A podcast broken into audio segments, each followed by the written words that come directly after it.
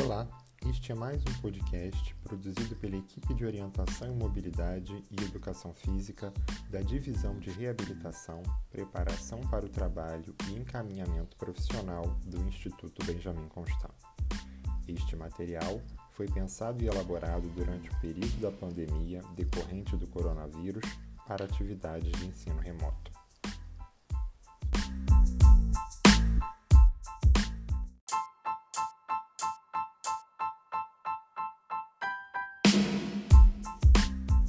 Tudo bem? Sou Thiago Sardenberg, professor de Orientação e Mobilidade do Instituto Benjamin Constant e hoje vamos falar sobre a bengala longa. Vamos lá? O que é a bengala longa? A bengala longa é um recurso de tecnologia assistiva utilizado exclusivamente por pessoas deficientes visuais ou com surdo-cegueira para caminharem com autonomia, independência e segurança de forma rítmica e sistemática, objetivando rastrear o percurso. Ela funciona como uma extensão do corpo da pessoa deficiente visual e, quando utilizada adequadamente, facilita a detecção das informações existentes no terreno, como diferentes tipos de pisos, texturas, mudanças de nível como escadas, rampas, meio-fios, bem como a antecipação de objetos que estão abaixo da linha da cintura, como móveis, pias, além de elementos presentes nos ambientes externos, como postes, árvores, dentre outros. Diferentemente dos outros tipos de bengala utilizadas por pessoas com dificuldades de locomoção, essa não tem a função de servir como apoio. Quando foi criada a bengala longa? Desde a antiguidade, as pessoas cegas utilizavam um cajado ou um bastão para se locomoverem. Somente em 1945, o Dr. Richard Hoover e sua equipe começaram a estudar a marcha dos soldados que perderam a visão na Segunda Guerra Mundial e criaram um instrumento que lembrava um bastão, mas que possuía função, material e comprimento diferenciado. As técnicas de locomoção independente com utilização da bengala longa são também conhecidas como técnicas de Hoover, em homenagem ao criador desta técnica. Material de confecção: As bengalas longas são confeccionadas em alumínio, fibra de vidro ou fibra de carbono, permitindo leveza a esse objeto. Componentes da bengala: bengala é composta por um cabo ou luva, geralmente de borracha, que fica na parte superior e é a parte onde o usuário a segura.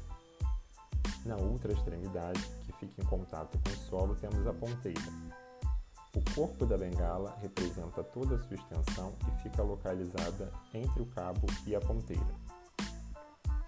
Tipos de bengala: Bengala rígida ou inteiriça. Apresenta formato de um bastão inteiriço confeccionado em alumínio. Atualmente são pouco utilizadas por não serem práticas em relação ao manuseio e à acomodação.